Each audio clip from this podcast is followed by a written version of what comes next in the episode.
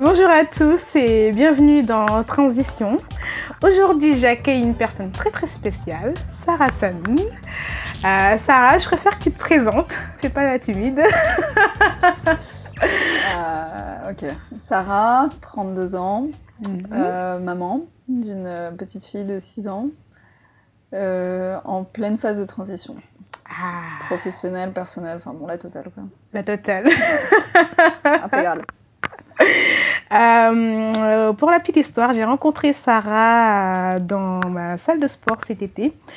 Et euh, en pleine phase de transition, on s'est retrouvés un peu dans plein de points communs. Et euh, j'avais très hâte de partager avec vous euh, son histoire parce que je pense que beaucoup de gens se reconnaîtront. Moi, elle m'a, elle m'a beaucoup aidé ces derniers mois. Et, euh, et je pense que beaucoup de gens vont être inspirés à la fin de cette, de cette discussion. Alors, on va commencer. La première question que j'ai envie de te poser, euh, Sarah, c'est euh, déjà comment ça va? Bah écoute, ça va Cool. C'est réveillé ce matin, on vit tout ça, ça va, tout va bien. On sourit. J'ai une question, j'ai une phrase surtout que j'ai entendue ce matin euh, en écoutant un podcast et euh, je vais la lire en anglais. Désolée pour mon accent qui est un peu bidon, mais c'est pas grave, on est ensemble. Euh, c'est Life begins at the end of your comfort zone. En gros, que la vie commence à la fin, quand tu sors de ta zone de confort. Qu'est-ce qu'elle t'évoque cette phrase? Un peu ma personnalité, de but en blanc. J'aime pas les zones. Enfin, j'aime pas. Non, la zone de confort c'est cool, mais c'est pas là où on apprend le plus. Mm. Et du coup, euh, je trouve ça bien plus intéressant de sortir de sa zone de confort. Mhm.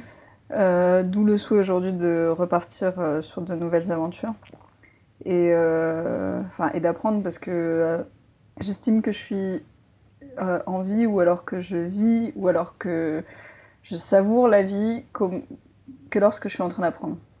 Donc, euh, que ce soit au niveau personnel ou professionnel, j'ai j'ai un besoin vital en fait de, de prendre de nouvelles, de nouvelles expériences. C'est très pénible parce que ça, fait, ça, fait, ça fait bouger tout le temps. Mais, euh, mais voilà, c'est c'est la situation. Euh, pour la petite info, elle a quand même vécu dans plusieurs pays, dont une période en Algérie, c'est ça, durant Mhm. le printemps arabe. Et c'est euh, juste incroyable. euh, Elle a la bougeotte. Je pense que tu as quand même une petite part de, de bougeotte en toi. Euh, mais ça te fait pas peur, n'empêche, de, de repartir dans l'aventure euh, entrepreneuriale à cette période de ta vie? Alors pour mettre un peu de contexte, euh, ouais, ça fait ça fait 6 ouais, 6 7 bonnes années que, que je ne suis plus dans la que, que j'avais décidé de quitter le monde entrepreneurial pour partir dans le monde euh, un peu traditionnel de l'entreprise. Euh, en plus euh, grosse industrie française donc très carré. Est-ce que ça me fait peur? Non. Ça me, enfin, ça me fait peur. Ce qui me fait peur, c'est de pas pouvoir nourrir ma gamine tous les jours. Ça, clairement, c'est mon, mon gros problème. Euh, sachant qu'aujourd'hui je suis maman solo, donc c'est compliqué parce qu'il faut, bah, parce qu'on compte que sur toi, quoi. En revanche, euh, si tu me poses la question, si tu poses la question à Sarah et pas à Sarah, la maman de, de Judy, euh, ouais non, c'est un kiff, euh, c'est un kiff total quoi. C'est, tu te lèves le matin, tu sais pas à quoi va ressembler ta journée, je sais pas à quoi va ressembler demain, et ça c'est absolument kiffant. C'est beaucoup mieux qu'une routine de savoir que, enfin c'est mon point de vue. Après chacun, euh, chacun voit midi à sa porte, mais le coup de je me lève, je vais au boulot, je sais que j'ai telle et telle tâche à faire. Ouais j'aime bien, ça structure un minimum, mais euh, mais voilà, c'est pas, euh, ça fera pas ma vie. Et pourquoi maintenant et pas avant? Qu'est-ce qui a été le déclic? Parce que finalement, tu es quand même resté 7 ans dedans et avant, tu avais déjà goûté à l'aventure entrepreneuriale, euh, très jeune d'ailleurs. On va faire un petit retour en arrière.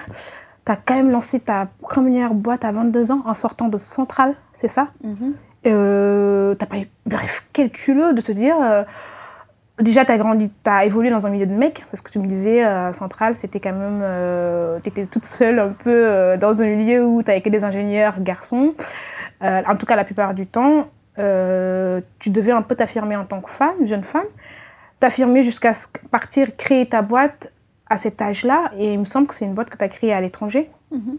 Euh, T'avais pas peur à l'époque déjà? Je pense que je te pose cette question de la peur parce que beaucoup de gens à, 22 ans ne pensent pas forcément à créer de boîte à l'étranger. Euh, qu'est-ce qui t'avait poussé à faire ça et quel a été le déclic aujourd'hui de te dire je repars, euh, je repars sur cette aventure entrepreneuriale? Alors il y a deux choses. Euh, concernant l'entrepreneuriat, je viens aussi d'un monde d'entrepreneurs. Donc ça fait 3-4 générations qu'il n'y a que des entrepreneurs autour de moi. J'étais un peu le vilain petit canard euh, qui était dans le schéma traditionnel. Donc non, c'est qu'un retour aux sources. Mm. Et pour le, pour le point d'un milieu très masculin, alors j'ai eu la chance de pas grandir. Euh, enfin, je me suis jamais... D'un point de vue professionnel, on ne m'a jamais traité à la maison. En tout cas, on m'a jamais considérée comme une femme mais comme quelqu'un qui a du potentiel. C'est-à-dire qu'on est six, on est trois filles, trois garçons. Mhm. Les mecs avaient autant de potentiel que les nanas. Il n'y a jamais eu cette différence. Donc je me suis rarement vue euh, comme étrangère en fait dans mon milieu. Mhm. Maintenant, c'est vrai que c'était des milieux super masculins, ingénieur génie civil, ingénieur bâtiment, bon, bah, ça fait pas rêver les meufs, quoi. mais, euh, mais bon, après, mes parents étaient dans le commerce euh, plutôt des vêtements, du, de la mode, machin, donc euh, ça apportait un peu de glamour à tout ça, de paillettes. en revanche, du, en revanche ouais, pour reprendre le point de la masculinité ou de la féminité, non, non, non, je me suis jamais posé trop de questions. Alors c'est vrai qu'après, je suis assez rationnelle comme comme femme, mais je pense qu'il y en a beaucoup, beaucoup d'autres qui sont comme ça. Bah, plutôt très carré, pas, euh, je suis pas dans la dentelle. Donc, euh, donc ouais, ça me correspondait plutôt bien. Maintenant, bon bah, c'est vrai que les côtés négatifs peuvent être que dans le bâtiment en particulier, dans le génie civil, euh, les réflexions ne sont pas toujours très, comment dire, Euh, j'ai envie d'utiliser le mot glamour, mais c'est peut-être pas ça. c'est peut-être pas le mot approprié, mais bon, voilà, ils, ils y mettent pas beaucoup de forme. Mais, euh, mais après, tout le monde se respecte et non, il n'y a jamais eu, euh, jamais de soucis. Pour... Non, j'ai pas, pas peur. peur. Alors, créer la boîte à l'étranger, en fait, pour moi, créer une boîte, c'est créer une boîte. Maintenant, tu as créé à l'étranger, tu as créé en France, tu as créé là où tu as envie. je recommanderais juste de connaître un peu les lois, mais après, il faut se renseigner. c'est tout. Il euh, faut se renseigner, il faut être bien entouré, il euh, faut avoir du culot à fond. Et voilà. Le culot. Tu l'as quand même eu très jeune. Hein. Ouais, non, mais il n'a pas fallu attendre que j'ai 20 ans. faut avoir du culot, non, ça c'est. Non, je pense que c'est bien de pousser les mecs et les nanas à, faire ce qu'ils ont envie. on a besoin en fait de. Un truc, c'est qu'on m'a toujours dit, ouais, bah, t'as le droit de décrocher la lune. T'as le droit, t'en fais ce que tu veux. Tu, si t'as pas envie, t'as pas envie, mais t'as le droit. Mhm. Et oui, j'ai cet esprit euh, de par le sport, de par On est un peu aussi sportif dans la famille, donc un, peu compétitif. Euh, pas méchant, mais, mais compétitif quand même. Donc on se dit, voilà, pourquoi on devrait s'arrêter là? Pourquoi ne pas aller... Euh, si tu peux... si tu peux atteindre le mur qui est devant toi, tu peux aussi l'atteindre après. Enfin, je veux dire, tu repousses toujours les limites et ça s'arrête jamais. Donc, dans ce que, moi, ce que je retiens dans ce que tu me dis, c'est que tu as quand même eu une éducation qui t'a un peu forger cet état d'esprit. Ah oui, à fond, ouais. À fond, total. Total. Euh, ma, mère comme mon père sont deux, euh, deux, entrepreneurs. Ils y vont à fond, ils se, respectent énormément. Euh, d'un point de vue professionnel, ils sont égaux. C'est en bonne intelligence. chacun ses points positifs, chacun ses points négatifs, mais, mais ça se respecte et ça n'a jamais considéré l'autre inférieur parce qu'un tel était un mec ou un tel était une nana. On n'a pas cette approche, non. Non, je ne l'aurais pas non plus. Et le hasard a fait qu'ils ont eu trois filles et trois garçons. Ah ouais, ouais, le hasard, exactement. le hasard a fait. Et pour je pense que les nanas sont plus euh, culottées que les mecs. C'est vrai? Ouais. Ça se voit. c'est peut-être notre volonté de prouver euh, derrière euh, quelque chose. mais... Tu me disais, une fois tu me disais, j'avais l'intelligence de bien travailler à l'école. Qu'on me foute la paix. La paix. Ouais, ça c'était le deal. bah oui, parce qu'ils voulaient des bonnes notes, donc on leur apportait des bonnes notes et puis ça te permettait d'avoir une certaine liberté derrière. Donc, euh, ouais, une, éducation quand même très, très sévère. Mais bon, après, ça fait des gens qui, voilà, qui bossent, qui... Mais euh, on a travaillé très tôt. Mhm. Euh, travailler dans le sens bosser dans les magasins. On nous a appris très vite à, être indépendants. Mhm. à l'école, bah, fallait pas trop rigoler, quoi. Fallait finir. si tu veux, l'école, c'était plus l'endroit, c'était un peu les vacances. Parce qu'au final, l'école, tu, y vas, tu fais tes devoirs, tu fais les trucs classiques, hop, tu, tu casses le truc, et puis ensuite tu, as, tu grandis. Et on mhm. a... Mon père dit souvent qu'on n'a pas eu le droit d'être jeune. Alors, euh, ouais, on n'a pas eu le droit d'être jeune, ce qui fait qu'à 20 ans, tu lances ta boîte. Sauf que ce qui fait qu'à 32, en fait, t'as envie de réavoir 20 ans. Aujourd'hui, c'est la situation. Donc, tu vis, euh, tu vis tes 20 ans. Et puis, ce qui est pas trop mal, puisque on me dit, des potes me disaient souvent, euh, mais c'est cool la trentaine, parce qu'en fait, c'est comme quand t'as 20 ans, mais avec de l'argent. Donc, tu refais ta vie euh, à 30. Voilà. Voilà, voilà. Et là, tu, c'est vrai que tu repars un peu, euh, je dirais pas à zéro, parce que tu as quand même construit beaucoup de choses en 10 ans. Mhm. tu as vécu aux États-Unis, euh, en Algérie, tu as créé une boîte en Algérie. Mhm. D'ailleurs, c'était quoi comme, euh, comme boîte? Alors, l'idée, c'était de monter un social business. Mhm. sur le traitement des déchets par compostage. Donc c'était un modèle euh, pas trop... C'était semi-urbain, Mhm. clairement. L'idée venait du Bangladesh, donc euh, une boîte qui s'appelle Waste Concern. Et donc on traitait, donc on créait des plateformes euh, qui s'adaptaient totalement aux, aux zones urbaines en fait, mais pour traiter, des, du, pour traiter des déchets organiques, donc qui sentent énormément. Mhm. Donc le, pas de grosses technologies puisqu'on part sur des, on part sur des pays où euh, bah, la technologie pour l'entretenir c'est assez compliqué. Mhm. Euh, là maintenant c'est une, euh, est un, un des plus gros, euh, des plus gros comment dire points négatifs qu'on pourrait trouver. Du coup on partait sur vraiment des méthodes simples, pas Mhm. basiques mais simples, adaptables et, et voilà. Voilà, pour en faire, pour en faire du compost et pour permettre aux espaces verts de grandir, euh, la nature de grandir. Quoi. Et là, à 22 ans, tu te dis, je vais aller faire ça en, en Algérie. Alors, à 22 ans, j'ai pas dit comme ça. à 22 ans, j'ai dit, euh, ouais, bah, je fit pas. J'ai compris vite que je, je rentrais pas dans les cases en France. Mhm. Euh, bon, dans beaucoup de cases. hein. Il y a beaucoup de cases dans lesquelles je rentrais pas, même si j'essayais, ça marchait pas. Donc, Comme quoi J'ai dit, euh, bah, t'es ingénieur, t'es nana, tu l'as dit tout à l'heure. bon, voilà, faut doublement se prouver, j'ai pas que ça à faire. Euh, bah, tu fais centrale, tu te rends vite compte que, en fait, dépendamment de- d'où tu sors, bah, t'es traité différemment. Mhm. Et j'ai jamais, euh, j'ai jamais traité les gens différemment de par leur titre. Mhm. Ce, ce côté élitiste, en fait, euh, n'importe peu. Mhm. Donc je l'ai fait parce que il y avait aussi beaucoup de mes parents derrière qui voulaient absolument que leurs enfants fassent de grandes écoles parce que eux-mêmes, euh, ma mère n'a pas le bac, donc euh, pour elle, ces enfants qui décrochent de grandes écoles comme ça, c'était la fête, quoi, c'était Noël. Donc, euh, donc j'ai fait, mais, mais franchement, ça m'importait peu. J'avais la preuve qu'on n'avait pas besoin d'être, euh, de sortir de centrale pour, pour être euh, chef d'entreprise Mhm. et réussir. J'avais mes deux parents, parents. exactement. J'avais la preuve devant moi. Donc ouais, non, ça m'a jamais botté euh, de, de marcher sur les traces de un tel, un tel et, de, et d'avoir des titres et compagnie. Donc j'ai dit, ouais, non, ça marche pas. Mhm. Ça marche pas, je me casse. Donc, euh, donc je suis partie. C'est comme ça que j'ai commencé d'abord les États-Unis, ensuite euh, la euh, l'Algérie, et puis ensuite plusieurs autres pays en, en audit, mais ça c'était plus tard. Avec la farge. Voilà. Là, on va rentrer un peu plus dans ta vie perso. Vas-y. Tu t'es aussi mariée jeune. Ouais, je me suis divorcée jeune. On rit, mais Ouais, c'est pas ouais. drôle. Ouais, si, c'est drôle. Euh, moi, là, par exemple, à mon âge déjà, j'arrive pas. Bon, il y a eu une période où je me suis vue mariée parce que j'étais en couple. Donc, c'était plus facile de se projeter quand tu es en couple de se dire, bon, pourquoi pas se marier? Euh, Mais maintenant que je ne le suis plus, j'ai du mal à me voir euh, mariée là tout de suite et je j'imagine pas à 20 ans. En fait, je vois mes petites sœurs qui ont euh, 20. Bon, j'ai plein de petites sœurs, donc du coup, ça va être compliqué, mais en tout cas, celles qui sont autour de la vingtaine, je les imagine pas mariées. Je les imagine pas ni créer une boîte, quoi. Et pourtant, si. Comment, je sais pas, comment t'as pu. Qu'est-ce qui s'est passé dans ta tête? Je, je... Qu'est-ce qui s'est passé dans ta tête et. euh, euh, tu t'es mariée jeune, ça t'a pas un peu. euh, Et puis en plus, tu t'es mariée avant d'avoir créé cette boîte, avant d'avoir fini les, les études. Qu'est-ce qui s'est passé dans ta tête pour dire, bon, bah, je le fais et on verra après pour le reste? Pour le mariage? Oui.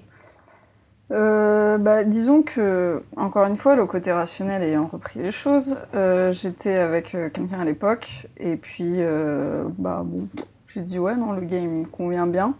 Je connais aussi ma personne, qui est de, quand j'ai la tête dans un truc, j'ai pas envie de m'étaler, donc je voulais absolument me lancer professionnellement. Ça marchait très bien avec la personne. Je- Honnêtement, j'y croyais à fond, donc j'aurais jamais pensé à ce divorce, mais je, pour moi, il y avait aucun. Sur les valeurs, on était bon. Mhm. Après, euh, l'amour, ok, c'est sympa pendant. C'est sympa euh, un an, deux ans, euh, les fleurs, les papillons et compagnie. Mais ensuite, c'est du travail. donc, donc voilà, il faut les recréer, tous ces moments-là. Donc je savais d'emblée qu'il- que ça allait être du boulot et que ce soit ce mec ou un autre, à la limite, celui-là, il me plaisait sous toutes ses formes. Donc, donc je me suis dit, vas-y, pourquoi pas? Vas-y, c'est. T'as rien. Enfin, il y a, y tout ce qu'il faut là tout de suite. Mhm. Vas-y, au moins ça t'apportera cette sécurité-là, cette tranquillité-là d'esprit. Parce que pour moi, c'est sur un- Pardon, pour moi, c'est super important en fait que de pas flinguer en même temps ton côté perso et ton côté pro. Alors, Mhm. je dis ça aujourd'hui, hein. Euh, aujourd'hui c'est pas trop la situation, mais j'ai 10 ans d'expérience après, donc euh, à l'époque je voulais absolument euh, figer quelque chose, construire quelque chose d'un point de vue perso, et j'avais les éléments pour, afin de pouvoir me lancer dans la folie euh, bah, professionnelle. Oui, c'est ça. Donc, euh, donc ouais, je l'ai fait, je me suis mariée sans regret. Et euh, puis ça a duré 10 ans, donc ouais. euh, pas de... On dirait pas, mais ça passe trop vite. hein. Effectivement, ça passe très très vite. Parce que finalement, se marier jeune, lancer une boîte jeune, on se rend pas compte parce que finalement, tu as une période qui passe où tu construis beaucoup de choses derrière et qui t'apprennent aussi euh, énormément, énormément de choses. Et c'est peut-être aussi ça qui fait qu'aujourd'hui, tu repars un peu dans cette euh, période où tu, vas, tu passes d'un état de salarié, parce que finalement, tu as créé cette boîte, tu es quand même parti travailler chez, dans une grande boîte française euh, derrière. Tu as eu l'audace de se dire, bon, bah, je, je quitte cette boîte, alors que tu sais que cette question n'engage pas que toi. Finalement, tu le disais tout à l'heure, à la fin de la journée, j'ai une bouche à nourrir. Mais malgré ça, tu oses quand même repartir dans, dans cette aventure entrepreneuriale et tu sais ce que ça engendre derrière, quel sacrifice ça engendre derrière de se dire je repars créer une boîte.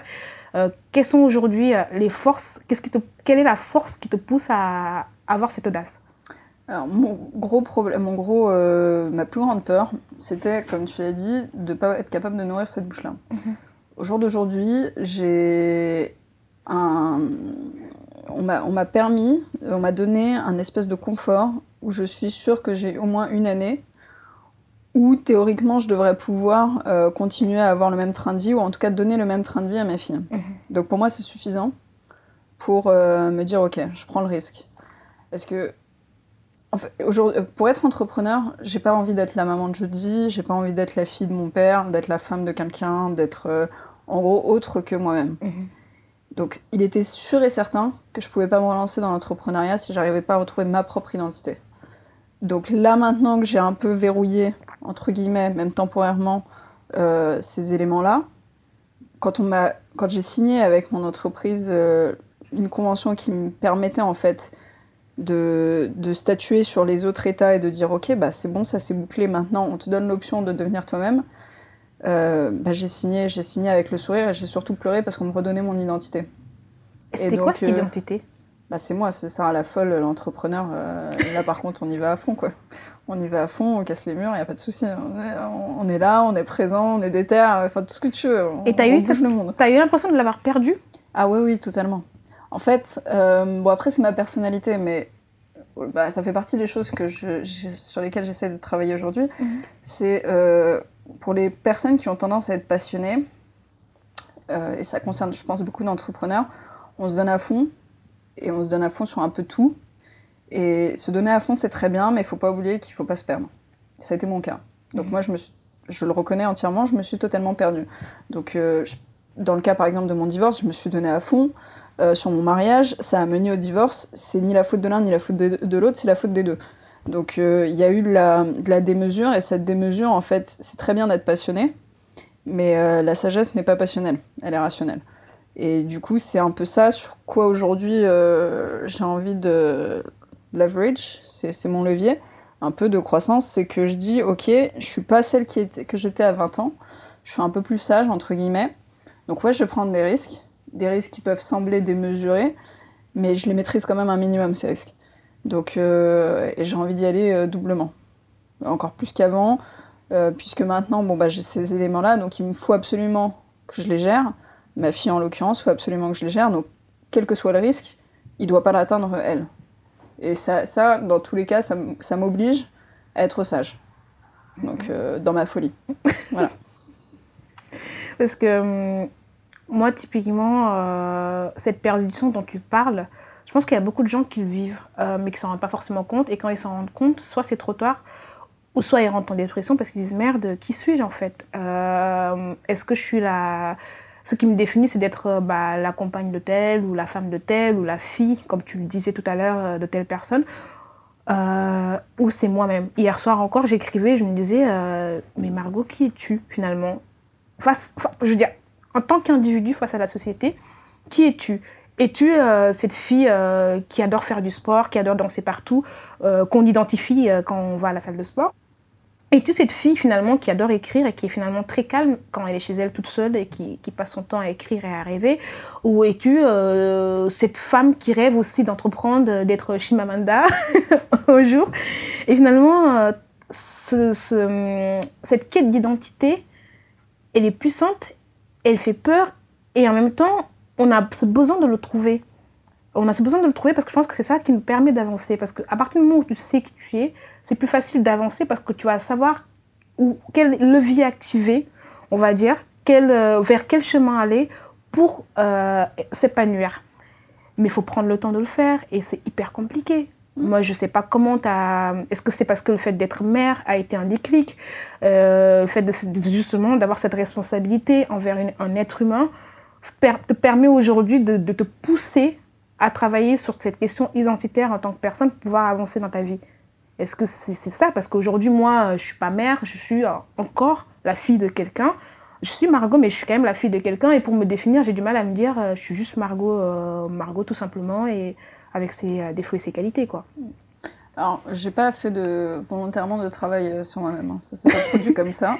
Euh, maintenant, je suis pas sûre qu'il faille rentrer dans des cases, de ce que tu viens de dire. C'est-à-dire que tu as le droit d'être Margot qui fait du sport, Margot qui ceci, Margot qui lit, Margot qui. Je sais pas, tous les Margot que tu citais. Tu as le droit d'être Margot, la fille de quelqu'un, et tu le seras toujours. mais surtout, en fait, ce qui doit te faire avancer, enfin, il me semble, hein, ça reste mon point de vue, c'est de savoir qui envie, enfin, ce que tu as envie de, de, de, construire en toi-même, ce que le chemin vers lequel tu as envie d'aller. Euh, pour toi d'abord, et ensuite pour les autres. Encore une fois, si tu veux, cette quête-là, je l'avais pas faite. J'ai juste pris une énorme claque quand on m'a donné euh, cette opportunité. Je m'attendais pas, en fait, à ce résultat. Quand, en gros, j'ai signé ce papier euh, le 24 novembre, j'ai dit, quand, quand j'ai eu devant moi la preuve que j'avais un peu le droit de rêver mhm. encore, euh, de mes 45 000 personnalités, parce qu'à la fin de la journée, j'ai beaucoup trop de personnalités pour les définir. Euh, j'ai pleuré, et le fait de pleurer, je me suis dit, mais c'est chaud en fait, j'avais tellement besoin de retrouver cette liberté. on a tous le droit d'être libre, d'être qui on a envie d'être, dans, dans, le respect évidemment, il faut qu'on se respecte les uns les autres. Ah, donc euh, ça, il n'y a pas de souci. Je suis bien sûr que je suis la fille de mon père, la, la sœur de mon frère et compagnie et compagnie. Mais avant d'être tout ça pour eux, j'ai envie d'être pour moi. Et c'est ça qui est important maintenant. Euh, pas de pression. Je pense qu'il y a une pression sociale et euh, sociétale qui fait qu'on est tous en train d'essayer de se définir, mais fuck off les gens. Euh, on n'est pas obligé de se définir aujourd'hui. De toute façon, la version que tu es aujourd'hui sera différente de celle de demain, etc. donc, ouais, non. à mon avis, connais tes valeurs. Je sais pas, enfin, en tout cas comment je fonctionne, j'essaie de connaître mes valeurs, mes valeurs évoluent forcément avec, avec mes expériences. Donc j'essaye à peu près de voir ce que j'ai envie de transmettre et ce que j'ai envie qu'on voit aussi à travers moi, euh, et ce que j'ai envie d'apprendre. Mais voilà, c'est tout. Il y a connaître pas de... ses valeurs. Ouais, connaître ses valeurs et savoir... Sur... Il y a un mot que j'aime beaucoup, c'est l'authenticité. J'ai besoin que les gens soient authentiques, j'ai besoin moi-même d'être authentique en fait. Je sais pas, je sais pas trop tricher, ça m'intéresse pas surtout.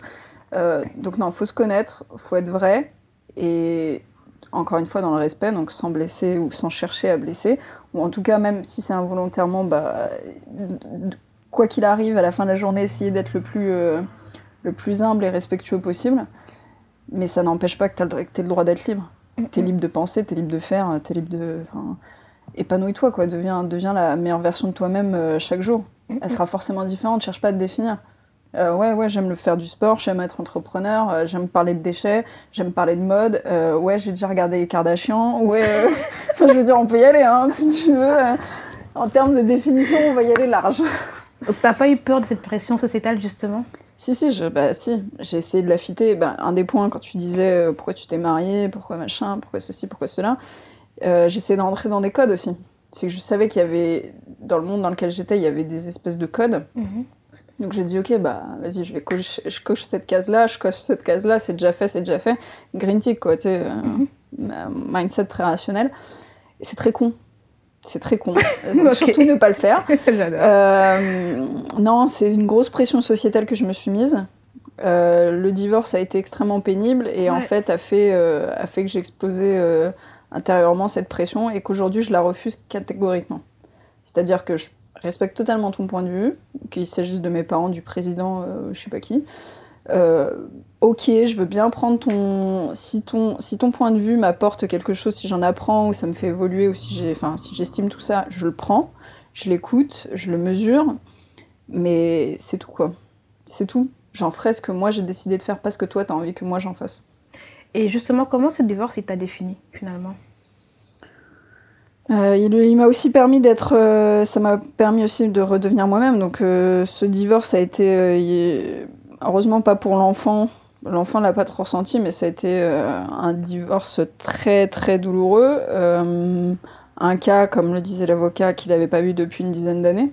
Donc, euh, pour faire de spécial, il faut toujours appeler Sarah, tu vois. elle est là, elle te fait des trucs. Non, bref. Euh, ouais, donc, euh, donc divorce très spécial, très douloureux. En tout cas, pour moi, il a été extrêmement, extrêmement douloureux parce que personnellement, j'ai compris que.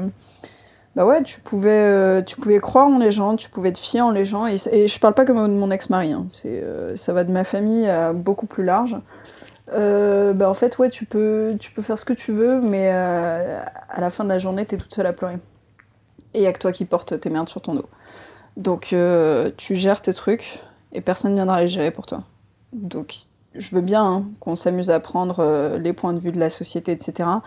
Mais s'il y a une personne sur cette terre qui est capable de venir s'asseoir à côté de moi et de me dire je prends tes problèmes, je vais les gérer, à ce moment-là, je veux bien lui faire confiance. Mais sinon, non. Il n'y en a pas en fait. Non, il n'y en a pas. Non, il n'y en a pas tu nais toute seule, tu mourras toute seule. C'est triste à dire, mais c'est la réalité.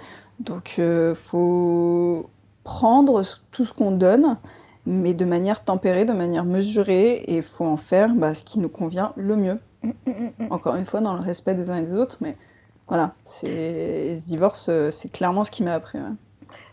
Euh, moi, j'ai quand même envie que tu qu'on aille un peu plus dans les détails dans, dans ce qui a été douloureux dans, ça, parce que je pense que c'est aussi aujourd'hui ça qui te, qui te donne cette force.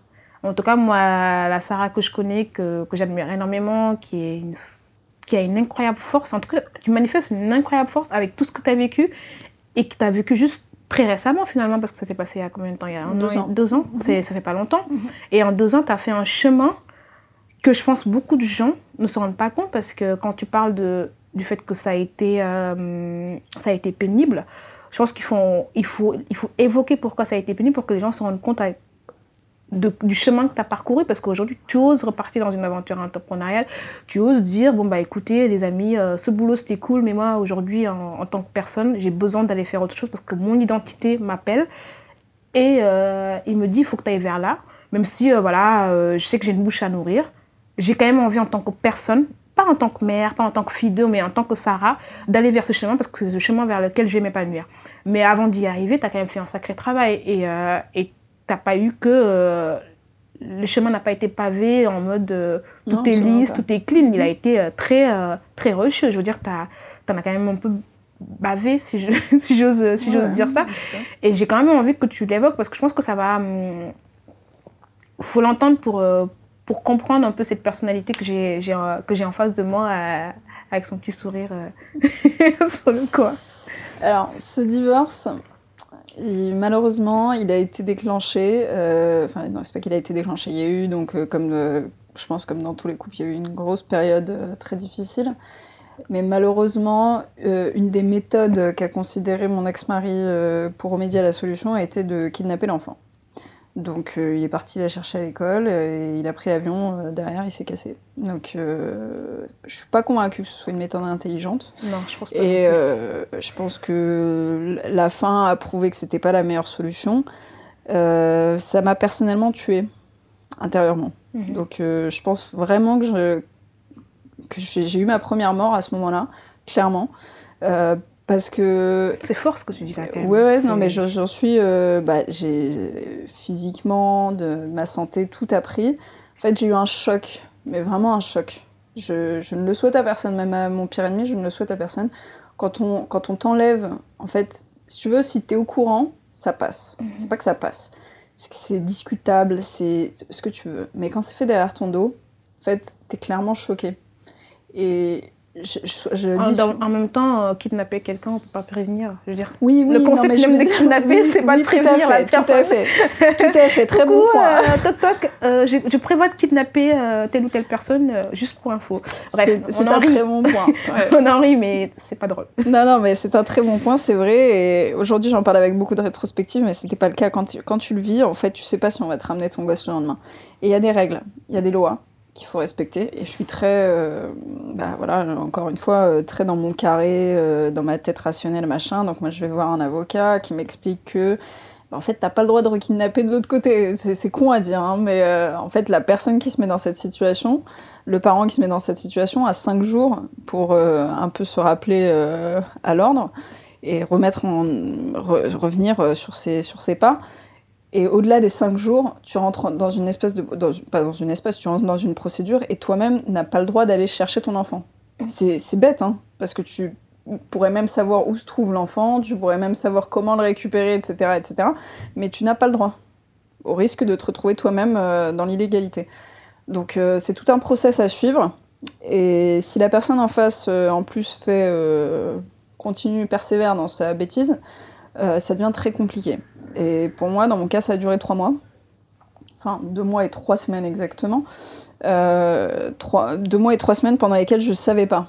Je ne savais pas s'il il allait ramener euh, le gosse ou pas, en fait. Donc, euh, deux mois et trois semaines de souffrance quotidienne.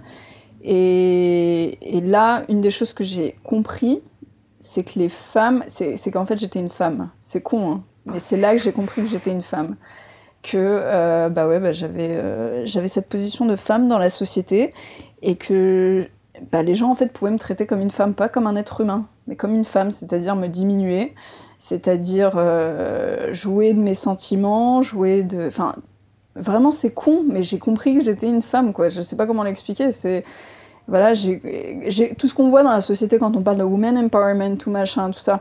Jusqu'à ce moment-là, je comprenais, je me disais, je voyais ça un peu de loin, je me disais bon, euh, voilà, il faut qu'on soit un peu plus dur, nous les nanas et tout. J'ai subi, subi des harcèlements, tout ça, mais ça ne m'a jamais vraiment impacté comme ce, pas ce divorce, mais ce, kidnapping en fait m'a impacté parce que dans tout ce que disait l'avocate, qui qui est une excellente avocate, dans tout ce que décrivait la loi, en fait, pas ce qu'elle disait elle, ça n'a rien à voir avec elle, mais dans tout ce que décrivait la loi, je me sentais femme je me sentais rabaissée. Quand j'allais voir les flics pour faire euh, pour la main courante, pour le machin, pour le truc, je me sentais femme rabaissée.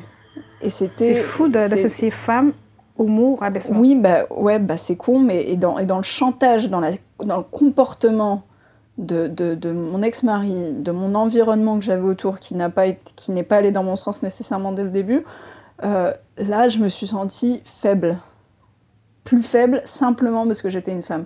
Et ça, ça m'a mis, mais alors, hors de moi. Je pense que c'est le truc qui aujourd'hui a réellement, a réellement changé, on va dire, par rapport à mon passé. Mhm. Donc on a tué en fait euh, la version Sarah qui, euh, qui un peu... elle, est, elle est ce qu'elle est, quoi. C'est un être humain, si tu veux. Mhm. Aujourd'hui, je suis un être humain, mais je suis un être humain qui a envie de défendre euh, à fond les femmes. Et c'est vrai que mes amis avant, je m'entourais de mecs et de nanas, j'avais pas de problème, enfin l'un ou l'autre, peu importe. Et puis mes environnements masculins faisaient que j'avais plus de mecs naturellement euh, autour de moi. Mhm. Mais c'est vrai qu'aujourd'hui, euh, ouais, les mecs, je les aime bien, ils sont gentils, euh, c'est des gens sympas, tout ça, tout ce qu'on veut. Sauf que si je dois aller chercher des potes, si je dois, aller, si je me, si je veux moi-même me reconnaître dans des gens, aujourd'hui, je vais chercher des femmes et des femmes qui, avec des, avec des, des, je veux des caractères forts quand je les vois, je les admire. C'est ça que j'admire aujourd'hui. Par rapport à avant, c'est vrai que c'est la grosse différence. C'est ça que j'admire aujourd'hui. Et euh, ouais, mec ou nana, hein, si un jour vous avez envie de kidnapper un gosse, c'est une très mauvaise idée. Euh, non seulement il y a des conséquences euh, pénales, Mhm. mais en plus, euh, vous pouvez tuer quelqu'un. Vous pouvez tuer émotionnellement quelqu'un. Vous pouvez impacter la santé de quelqu'un. Euh, J'ai eu la chance de, faire du, de retrouver le sport, en fait. C'est le sport qui m'a sorti de ça. Euh, donc le, le docteur me disait clairement bon bah ta TSH elle est partie en cacahuète euh, donc va falloir qu'on on te, on te traite va falloir qu'on te donne des médicaments THS. TSH, donc c'est tout THS. les T- TSH, non. THS, c'est autre chose, tu mort, mais TSH. Non, non, c'est c'est un problème de thyroïde, bref. Euh, un truc hormonal, machin, qui était parti en cacahuète. Et du coup, euh, et du coup j'ai dit, euh, je suis pas trop fan des médicaments. Mhm. Et puis surtout, à 30 ans, euh, j'ai pas envie de rentrer dans cette euh, sphère infernale des médocs. Mhm. Donc euh, j'ai dit, non, je préfère, euh, je vais essayer le sport. Mhm. Et bon, bah, c'est le sport que, que tu connais aujourd'hui, qu'on fait ensemble, le- le crossfit. Extrêmement intense. Mais je pense que c'est cette intensité qui a permis que je, que je bascule en fait de l'autre côté. C'était tellement intense que je vivais intérieurement qu'il fallait que je le- je l'évacue Par quelque chose euh, de plus par quelque intense. chose ouais, de plus intense. Donc euh, j'ai pleuré, il y a énormément de séances où je pleurais en faisant mes exercices, mais pas, je pleurais pas de douleur, je pleurais pas, non, je pleurais parce que c'était, fallait se pousser quoi, fallait se pousser pour y aller, c'était toujours donner de sa personne, aller plus loin, aller plus loin, aller plus loin, et c'est extrêmement pénible, c'est extrêmement fatigant. Mais, euh, mais voilà, le résultat fait qu'aujourd'hui, euh, bah, quand tu dis des... la manière dont tu me décris, ça me touche parce que c'est vrai que ouais, en deux ans, euh, je pense que j'ai fait du chemin. Je m'en rends pas forcément compte. Non, tu t'en rends pas compte. Mais, euh, mais ouais, je pense que j'ai fait, du- j'ai fait du chemin et puis. euh, mais c'est cool, c'est pas. Mourir, techniquement, c'est dire que ils m'ont tué émotionnellement. Comment tu fais pour. euh, pour je vais utiliser un Pour terme. revivre. euh, Pour ressusciter Non, c'est c'est ça. Techniquement, c'est tu ressuscites. Pour croire en la vie Oui, exactement. Recroire en la vie, avancer et surtout se relancer dans des projets. Repartir dans une période de transition, repartir dans une période où tu te dis, bon, bah, je passe d'un état à un autre. Parce que finalement, ces périodes de transition, tu en as eu, toi. hein. Entre euh, Ouais, partir de centrale, se marier, aller créer une boîte dans, une, dans un pays étranger, euh, quitter cette... donner cette boîte. tu as créé une boîte et tu l'as donnée. ouais, C'est incroyable. Euh, moi, ça, c'est une notion de, que je n'ai jamais compris. D'ailleurs, on en parle tout le temps et je te dis, mais as une folie dans ton cerveau. Comment tu donnes une boîte qui, qui fructifie D'ailleurs, la boîte existe toujours et, et cartonne. hein. Ouais, ils Oui. sont bien, ils sont. Voilà, ils- Je leur souhaite de continuer. Voilà, elle marche très très bien. C'est juste que j'ai juste la fondatrice en face de moi qui a dit bon ben moi je l'ai donné, voilà. Euh, repartir sur une nouvelle vie euh, dans une grande entreprise. Euh, pareil aussi, on en parlait. Tu me parlais de petites anecdotes lors du printemps arabe que tu as dû gérer des choses, mais c'est incroyable. On peut même en parler. Revenir en France, euh, vivre un kidnapping, c'est-à-dire te faire tuer émotionnellement et trouver la force de trouver des solutions qui ne sont pas forcément classiques parce qu'aujourd'hui, typiquement, le sport, euh, dire à quelqu'un va faire du sport, ça va aller mieux, il va te regarder des yeux en mode euh, écoute, moi, je suis très bien dans ma vie, laisse-moi tranquille, j'ai pas le temps, je bosse beaucoup. Et, se dire que tu trouves le temps de trouver une, solution pour guérir et recroire en la vie et recroire au projet et se dire bon, bah, je repars créer une, une boîte, mais c'est phénoménal quoi. Bah, en fait, il y a un truc euh, tout con qui est arrivé c'est que j'ai beaucoup pleuré.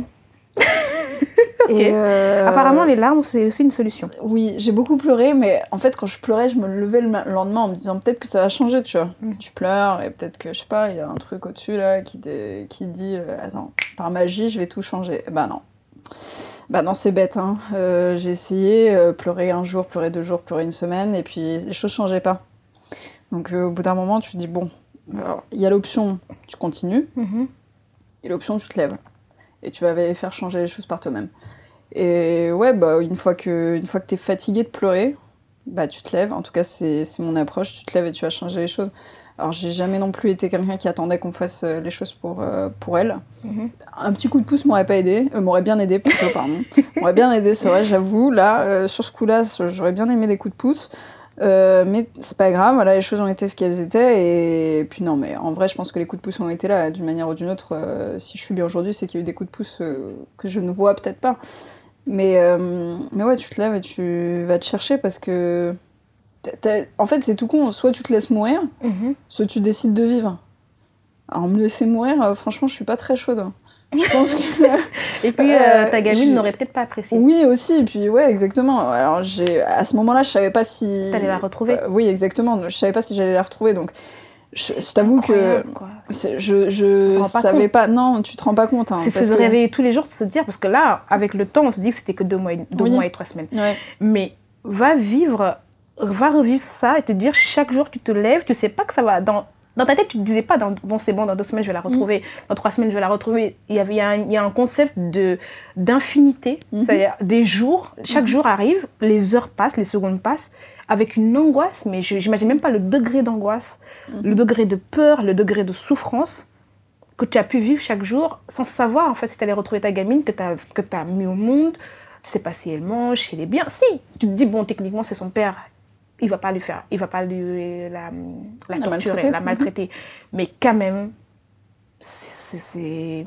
Bah, tu... c'est simple, je m'étais mis comme objectif que d'une manière ou d'une autre, j'allais la récupérer. En fait, t'as pas le choix, tu, tu réussis ou tu réussis, c'est tout. Donc, euh, tu réussis ou tu réussis. Voilà, il n'y a pas de. Tu, tu, mé- tu réussis en deux jours ou tu réussis en trois ans, tu réussis quand même.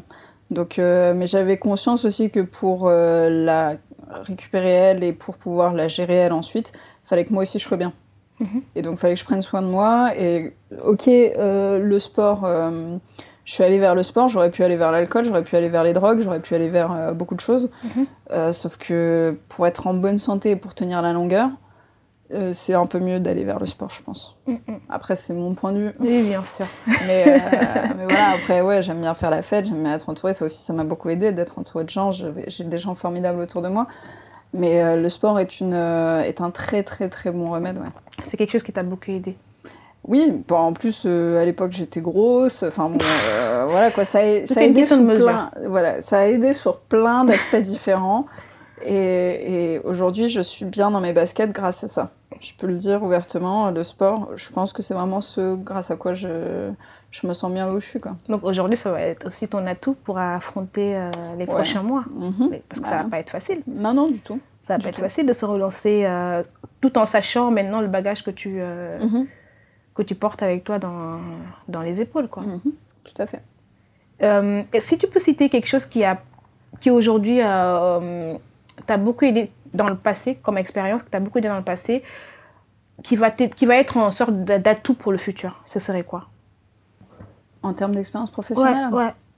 Ce que j'ai appris dans la. Alors, j'ai fait une boîte, euh, une grosse industrie, euh, industrie de- du ciment, production de ciment.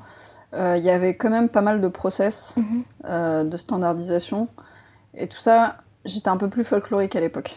Mhm. Aujourd'hui, ouais, je suis beaucoup plus carrée là-dessus. Mhm. Je comprends qu'en fait, ça fait avancer beaucoup les choses d'avoir des process, des procédures, de répéter, répéter, répéter. Et euh, ça, c'est un des gros atouts, ouais, je pense, aujourd'hui qui va, vas t'aider qui va m'aider, euh, que ce soit d'un point de vue pro ou d'un point de vue perso. Mhm. Je, je remercie, enfin mon expérience a été géniale, j'ai une expérience de ouf euh, dans la boîte. Donc, donc ouais, ça c'est ça, c'est le gros bagage que je prends. Ouais. Et si on parlons maintenant d'avenir, sans transition bien sûr, c'est pas que euh, le passé n'est pas important, mais justement c'est ce passé qui te définit aujourd'hui. Et quand tu parles euh, de tout ce que tu as vécu, et notamment cette période de kidnapping, là on en parle avec beaucoup de mesures et beaucoup de rationalité. Mais j'ose imaginer un peu ce que, tu as vécu. Et euh, c'est ça qui te forge aujourd'hui, qui fait que t'es la Sarah que tu es, maintenant. Et la Sarah d'aujourd'hui, elle rêve de quoi? Elle rêve de quoi? Elle croit à la vie, à ce que je vois. Et Ouais, ça, c'est génial. crois, ouais. Ça, c'est, ça, c'est, euh, c'est vraiment une bouffée de, de positivité qui m'a, moi, qui m'a, qui m'a scotché quand, quand on s'est rencontrés. Et, euh, et j'aimerais juste savoir ce qu'elle rêve pour elle et aussi pour sa fille. Parce que, bon, euh, fin de l'histoire, elle a quand même retrouvé sa fille. hein. donc, euh, Dieu merci. Et, et j'ai la chance d'ailleurs de la connaître. elle est incroyable. Et qu'est-ce que tu rêves pour cette, pour cette gamine? Qu'est-ce que tu rêves pour toi en tant que femme? Femme, en tant que mère aussi, euh, et dans le futur Où est-ce que tu te situes? Mon gros, le mot que j'aime le plus et qui me tient le plus à cœur, c'est le mot liberté. J'adore être libre. Malheureusement, la liberté vient avec beaucoup de choses. De l'argent. C'est-à-dire, ouais, il faut. Alors, l'argent est un moyen, Mhm. mais c'est un, un très gros moyen. Mhm. Euh, quand on voit ce qui se passe dans le monde aujourd'hui, Mhm. la nationalité, avoir les bons papiers, Mhm. c'est une liberté. Mhm. Sinon, malheureusement, euh, ce qui se passe avec les migrants, c'est pas, se passerait pas. Euh, L'argent est un moyen d'être libre. C'est con à dire. hein, bah, pour qu'un gars comme Trump se retrouve président, ok, il n'y a pas que l'argent, il y a les connaissances, mais ça l'a beaucoup aidé quand même. Euh, Enfin, il y a pas mal de choses en fait qui, qui mènent à cette liberté. La, la liberté de la liberté d'apprendre. Pour avoir cette liberté d'apprendre, il faut avoir le bon contexte. Pour Mhm. avoir le bon contexte, faut être soit né dans le bon endroit, soit y aller. Et pour y aller, il faut avoir les moyens. Enfin bon, tout ça. On est d'accord. Donc, euh, je voudrais être libre et libre d'être une femme aussi. Pour être libre d'être une femme, il bah, faut que, faut que j'aille jusqu'au bout, jusqu'au bout des choses, au même titre qu'un qu'un homme ou qui que ce soit, d'aller, de, faire, de pas de m'imposer méchamment, mais de m'imposer par euh, avec euh, avec naturel, parce que parce que j'aurais appris, parce que j'aurais fait, parce que ceci ou parce que cela. Mais c'est fou de se dire que je dois. Tu vois, je dois être libre d'être une femme. J'ai envie, en fait, j'ai envie, j'ai envie d'être libre d'être celle que je suis. Oui.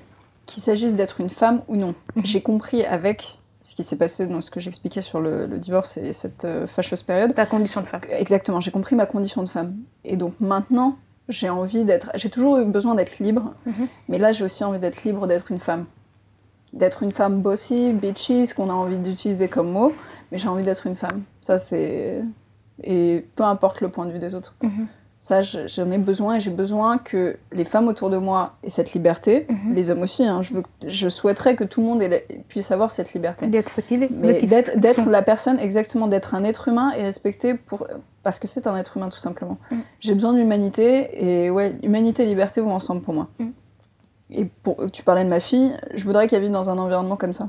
Que j'aide à mettre, je contribue à cet environnement, mais que le monde soit aussi un environnement comme ça. Mhm. Et c'est tout ce dont je rêve pour le futur. Libre et euh, Ouais, humain. libre. Libre.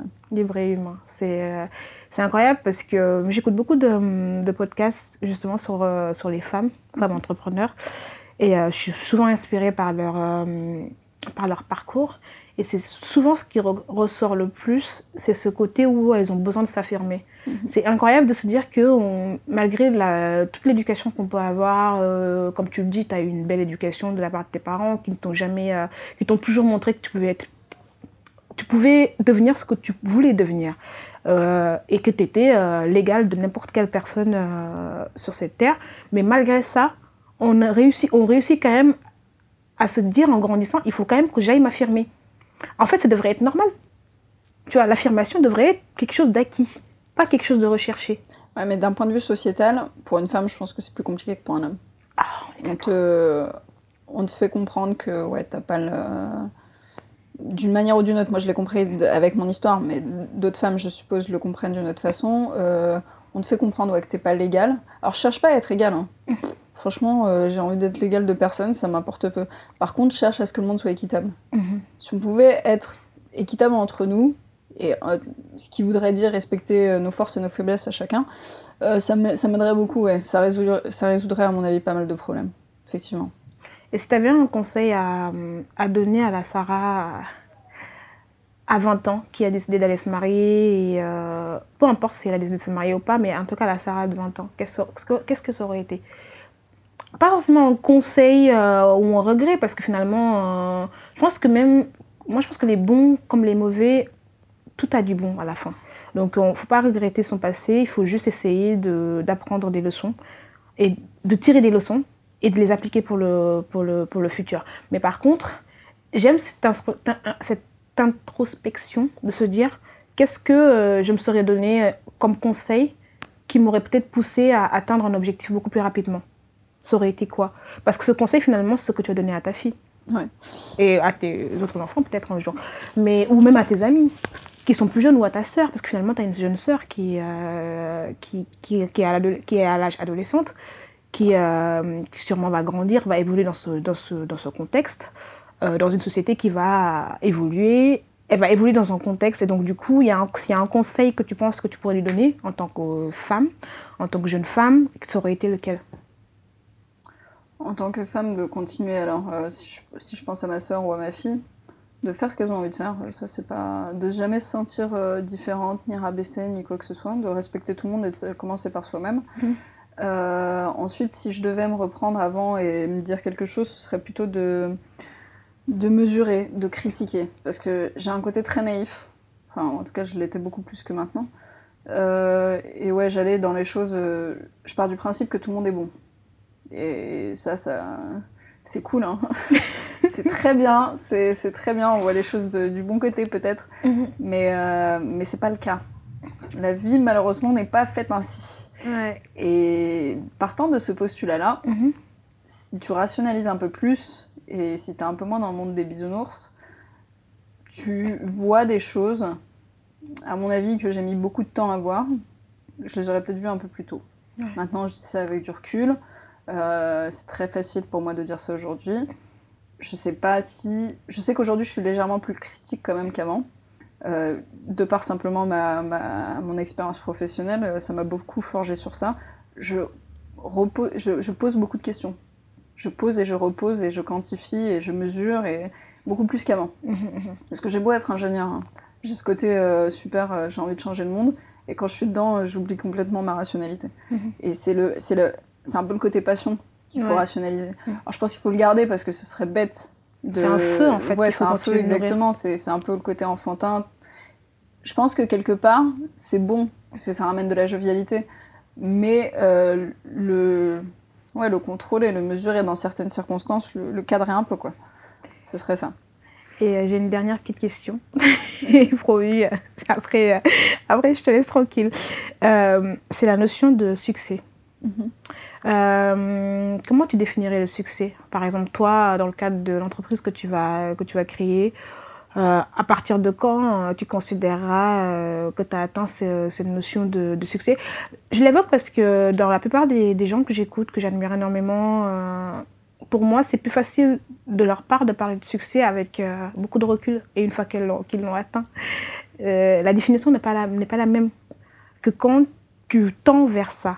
Parce que quand tu tends vers ça, tu as une définition et tu essaies de l'atteindre. de. Et euh, aujourd'hui, vu que tu es, dans cette phase où tu, tu repars de zéro, tu repars de zéro. Tu repars pas de zéro, tu as, un acquis. Mais à partir de cet acquis, tu repars construire quelque chose de nouveau. Et donc, tu es dans une transition, voilà, tu essaies de, de, construire avec euh, ce que tu as aujourd'hui, ton entourage, tes forces, tes faiblesses, ta pratique du sport, comme tu utilises le sport comme atout par exemple. Euh, j'imagine ta fille te nourrit énormément au, quotidien. Et, euh, et, tout ça euh, fait que ta définition de certaines notions que tu vas essayer de tendre, vers laquelle tu vas tendre, sûrement peut-être que tu auras encore des échecs, et des échecs tu en as déjà eu, mais moi j'ai envie de rester sur une notion positive, c'est pas l'échec, c'est le succès. Comment tu l'as défini et à partir de quand tu penses que tu l'auras atteint dans ta vie, peut-être personnelle et, aussi professionnelle, tout simplement Ouais, il y a plusieurs, effectivement, j'en ai, il y a plusieurs niveaux. Mm. Euh, pour reprendre le, le, cas, je pense, le plus critique, celui qui me stresserait le plus, mm-hmm. ce serait de ne pas pouvoir, encore une fois, subvenir aux besoins de mon enfant. Mm-hmm. Donc, euh, j'ai conscience que mon côté maternel est prévaut sur ma, sur ma propre personne. Mm-hmm. Du coup, à mon avis, le, un des points qui me calmerait beaucoup, en tout cas qui ferait, qui ferait que je me sentirais bien ou que j'aurais quelque part un peu euh, ouais, ce succès, euh, ce serait de pouvoir avoir un, à minima une bonne qualité de vie qui lui permette à elle de réaliser ce qu'elle veut et que je me sente bien quand même. Mhm. Ça, c'est le premier niveau. J'ai envie de dire, c'est limite euh, niveau 0, niveau 1. Mhm. Ensuite, d'un point de vue pro, j'ai clairement besoin de voir que les gens autour de moi se sentent bien ou que j'ai pu contribuer en partie même si, ce n'est qu'une, ouais, même si ce n'est qu'une minute, ou, que, ou qu'en faisant, je ne sais pas quoi, un petit truc, euh, que j'ai pu contribuer à leur bien-être. Mhm. Ça, j'en ai impérativement besoin. C'est, c'est, intrinsèque aussi. Donc ça, c'est mon côté pro. Mon, mon côté perso, bah, ce serait que je puisse... Euh, ça franchement, ça me saoule ouais, de pas avoir... Euh, c'est un peu con, mais mon côté gamine fait que j'ai, j'ai besoin d'avoir un, une famille normale, quoi, presque. Mhm. Alors, j'aurais jamais le type de famille normale, puisque de toute façon, voilà, aujourd'hui, bah, quoi qu'il arrive, ça peut être, euh, ça ne peut que être composé. Mhm. Euh, mais ouais, ça me fait un peu peur, parce qu'avec un tempérament comme le mien, euh, je sais pas trop comment on va réussir à faire ça. du coup, ça me pose, je me pose pas mal de questions. Et c'est effectivement ça, c'est une, ça, c'est le point. mais bon, c'est au fond de moi, c'est caché. J'attends, on verra, on verra si j'arrive à construire un truc. Je ne sais pas. Mais je sais que l'autre côté me, me satisferait quand même déjà à 70%. Franchement, quand tu abordes ça, j'ai envie de te poser encore 10 000 questions et je pense qu'on va jamais, va jamais s'arrêter. Mais vraiment, c'est oui, c'est vrai que euh, j'y ai pas pensé, mais, euh, mais en tant que maître célibataire, sûrement, des fois, oui, tu as peut-être envie d'offrir aussi un cadre familial à, ah bah, à ta clairement, fille. ouais, j'ai envie, ouais. Et, et oui, c'est vrai, l'atteindre aussi, c'est une forme de... Je sais même pas le mot succès finalement, c'est une forme d'accomplissement. Mais pour moi, en fait, le succès, c'est pour moi le succès est un accomplissement. J'ai Ouais, pas, j'ai pas. Alors, euh, si je deviens millionnaire, c'est cool, Mhm. mais c'est pas mon but dans Mhm. la vie. Mhm. Mon but, encore une fois, c'est d'être libre, d'être moi-même. Donc, cette liberté a un chiffre, Mhm. certainement, euh, qu'il faudra que moi-même je définisse en fonction de mes besoins et autres. Mais, euh, mais c'est pas, c'est pas une finalité en soi. En revanche, je voudrais me sentir accomplie, ouais. Ouais. Et ça tend aussi vers, euh, bah, tu sais, mère célibataire. Enfin, avoir un gosse, c'est bien, mais quand t'es tout seul, euh, c'est un peu. C'est galère. Je l'adore, ma fille, mais si la nature a fait qu'il y avait deux parents, c'est bien parce que c'est difficile de, de gérer ça tout seul. Donc, euh, Mais tu y arrives euh, déjà très bien. Oui, mais, mais je voudrais lui. Sur ça aussi, je voudrais lui donner des choses. Et bon, ouais, je fais ce que je peux là, hein, mais. Mm, mm, mm. Et puis j'ai un très beau cadre. hein. Mes parents, ma famille, tout ça, ils lui donnent aussi. Donc, mes, mes amis, enfin, il n'y a pas de souci. Mais ouais, je. C'est vrai que j'ai peur de terminer seule, ouais. Avec mon tempérament, je me dis ça va, ouais. C'est une, euh, c'est un point. Écoute, euh, mon côté positif me dit que non. On verra. Ça serait une, une grosse perte. Euh, On verra. en tout cas, on va terminer sur cette note. Euh, je vais pas faire une annonce mythique. Non, non, pas d'annonce, On va éviter. merci, ça va aller. Je pense que tu n'en as pas besoin. en tout cas, merci beaucoup, Sarah. Euh, franchement, euh, pour moi, je suis hyper contente que tu aies pu partager ça euh, avec les gens qui nous ont écoutés aujourd'hui. Euh, si vous voulez, euh, je partagerai euh, ses coordonnées si jamais il y a des gens qui ont envie de, savoir ce qu'elle va faire plus tard comme type d'entreprise. N'hésitez pas à me, me contacter, je passerai ses coordonnées. C'est une belle boîte qu'elle est en train de, monter. On n'en a pas parlé euh, parce que je voulais vraiment qu'on s'attarde plus euh, au vécu plutôt qu'à sa boîte. Parce que si vous voulez en savoir plus sur cette partie, euh, j'hésiterai pas à vous partager, euh, à vous partager ses, coordonnées. Hein, Sarah? Sans problème. sans problème, ok, bon bah c'est deal. En tout cas, merci beaucoup de nous avoir écoutés euh, jusqu'à maintenant. J'espère que vous avez adoré euh, ces, euh, cette discussion. Personnellement, moi j'admire beaucoup cette personne et je pense que on, est- on est- on passe tous par des, des- des périodes dans la vie qui nous permettent d'avancer ou pas. Et là, on en a, on a un exemple typique. En tout cas, merci beaucoup. Si vous avez aimé euh, cette discussion ou même euh, si vous avez des, euh, des retours à me faire, n'hésitez pas à le partager. Je serai ravie d'en discuter avec vous. Et si vous voulez me soutenir, soutenir ce podcast, n'hésitez pas à le noter, à me donner un avis positif et de préférence 5 étoiles sur les plateformes dans lesquelles vous l'écoutez. Ça m'aiderait énormément. Euh, hâte de vous retrouver dans, dans une prochaine discussion. Sur ce, je vous souhaite une très très très belle journée ou soirée. Ciao ciao